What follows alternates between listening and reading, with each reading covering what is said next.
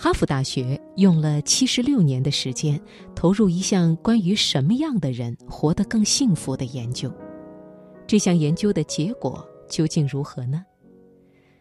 故事要从一九三八年说起。那一年，时任哈佛大学卫生系主任阿列伯克教授觉得，整个研究界都在关心人为什么生病、失败、潦倒，却没有人仔细研究一下人如何才能健康、成功、幸福。于是，伯克提出了一项雄心勃勃的研究计划，追踪一批人。从青少年到人生终结，关注他们的高低转折，记录他们的状态境遇，及时记录，滴水不漏，最终将他们的一生转化为一个答案：什么样的人最可能获得人生的幸福？我们今晚首先开始的读热点，就来揭晓这个答案。哈佛持续七十六年。跟踪七百人一生，选自《经济参考报》。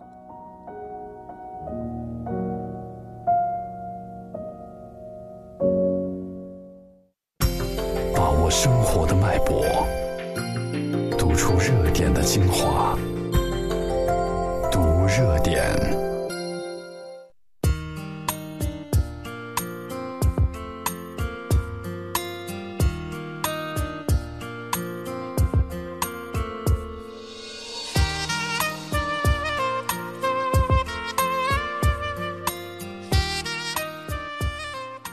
这个计划选定的追踪对象，全部是当时哈佛大学的精英本科生。伯克认为，他们有很强的自制力，对他们进行跟踪分析，一定能全面找到促使这群优秀的年轻人获得人生幸福的各种心理和生理素质。带着良好的愿望，伯克组织了一支横跨各领域的科研团队。成员来自医学、生理学、人类学、心理学、精神医学和社会工作。基于医学记录、学业成绩和哈佛的推荐，研究团队最终选取了二百六十八名学生作为实验对象。这些年轻人在当时堪称完美，他们是美国最好的大学里的学生，体格健壮，心理健康，学业优良。与伯克研究项目并驾齐驱的，还有一个名为格雷克研究的项目。这个项目由哈佛大学教授、波兰裔美国心理学家希尔顿·格鲁克主持。研究对象包括四百五十六名出生于波士顿附近贫困家庭的年轻人，他们大部分住在廉租公寓里，有的家庭甚至连热水也没有，受教育程度也不高。最终。两个项目合并，这七百二十四名男性被全面追踪分析，组成人类历史上最漫长的研究之一。至今为止，这个项目已经持续了七十多个年头，相关负责人也已经更替到了第四代。这七百二十四名男性可谓是历史上被研究的最透彻的一群小白鼠，他们经历了二战、经济萧条。经济复苏、金融海啸，他们结婚、离婚、升职、当选、失败、东山再起、一蹶不振。有人顺利退休安度晚年，有人自毁健康早早夭亡。这里面包括形形色色的人，也记录了形形色色的人生。其中有不知名的商贩走卒。当然，也有国会议员，甚至一名总统。那个人就是大名鼎鼎的肯尼迪。现如今，这群人里面还有许多人健在，他们已经是九十多岁高龄。项目能持续如此之久，连哈佛自己都深感意外。七十年间，相关负责人每隔一段时间就会将追访的资料整理成书籍，并做出一些概括性的结论。那么七十多年来，几十万页的访谈资料和医疗记录，最终给了人们怎样的启发呢？究竟什么样的人最终能够比别人活得更有幸福感？是社会名望吗？是财富的拥有程度吗？还是获得世俗社会眼里所谓的巨大成功？不，幸福和他们没有直接关系。经过七十年的研究分析和观点提炼，哈佛大学告诉我们，只有好的社会关系才能让我们幸福开心。无论是受过高等教育的精英也好，还是从贫民窟走出来的人也罢。不管你是风光万丈还是碌碌无为，最终决定内心是否有充足幸福感的，是我们与周围人之间的关系。而好的社会关系，总的来说体现在三个方面：首先，孤独寂寞是有害健康的。那些跟家庭成员更亲近的人，更爱与朋友、邻居交往的人，会比那些不善交际、离群所居的人。更快乐、更健康、更长寿。那些被孤立的人，等他们人到中年时，健康状况下降更快，大脑功能下降的也更快。此外，关系的质量比数量更重要。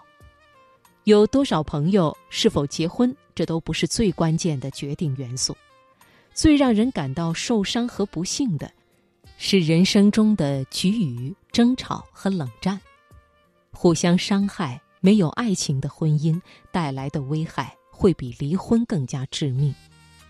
参与者中一对最幸福的夫妻说，在他们八十多岁时，哪怕身体出现各种毛病，他们依旧觉得日子很幸福，可以互相依赖。而那些婚姻不快乐的人，哪怕有一点不适，坏情绪就会把身体的痛苦无限放大。朋友之间也是如此。不要追求数量的多少，要看两个人是否趣味相投。好的人际关系可以保护我们的大脑。如果在八十多岁时，婚姻生活还温暖和睦，对另一半依然信任有加，知道对方在关键时刻能给予依靠，那么记忆力也不容易衰退。反过来，那些无法信任另一半的人。身体很快就会走下坡路。当然，幸福的婚姻并不意味着从不拌嘴，有些夫妻八九十岁了还天天斗嘴，但只要他们坚信在关键时刻能依赖对方，那这些争吵顶多只是生活的调味剂。除此之外，还有一些结论可以为我们带来启发：当智力达到一定水平之后。一个人金钱上的成功，主要取决于与他人的关系水平。一个拥有温暖人际关系的人，在人生的收入顶峰，比平均水平的人每年多赚十四万美元。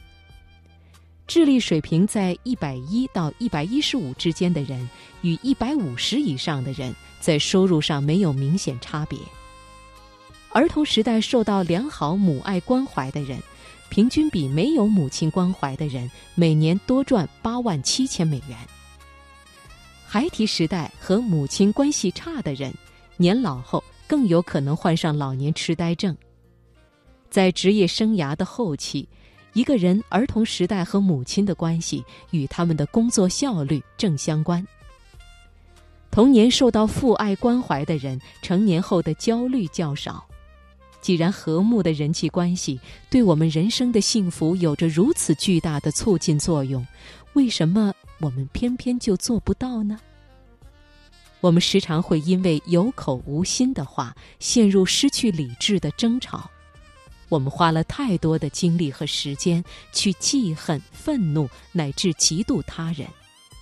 我们从琐碎到不能再琐碎的小事上，不断壮大我们的负能量和怨恨。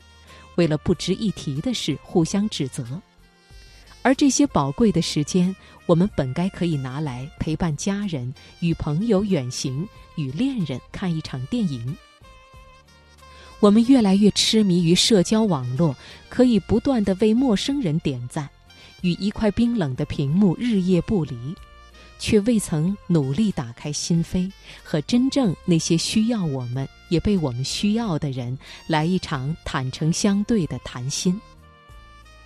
对于陌生人，我们保持友好；可对于最亲近的人，我们反而用尽了狰狞与恶劣。我们总是理所当然的认为，基于信赖与爱，对方终会原谅我们，而我们却严重的忽略了自己的言语之失、冷漠以待和长期疏远，最终会让每一份原本可以和睦的关系变得越来越糟糕，直至彻底丧失人与人之间的温情。一百多年前，马克·吐温回首自己的人生，曾写下这样一段话，或许是对我们最好的启示：时光荏苒，生命短暂，别将时间浪费在争吵、道歉、伤心和责备上，用时间去爱吧，哪怕只有一瞬间，也不要辜负。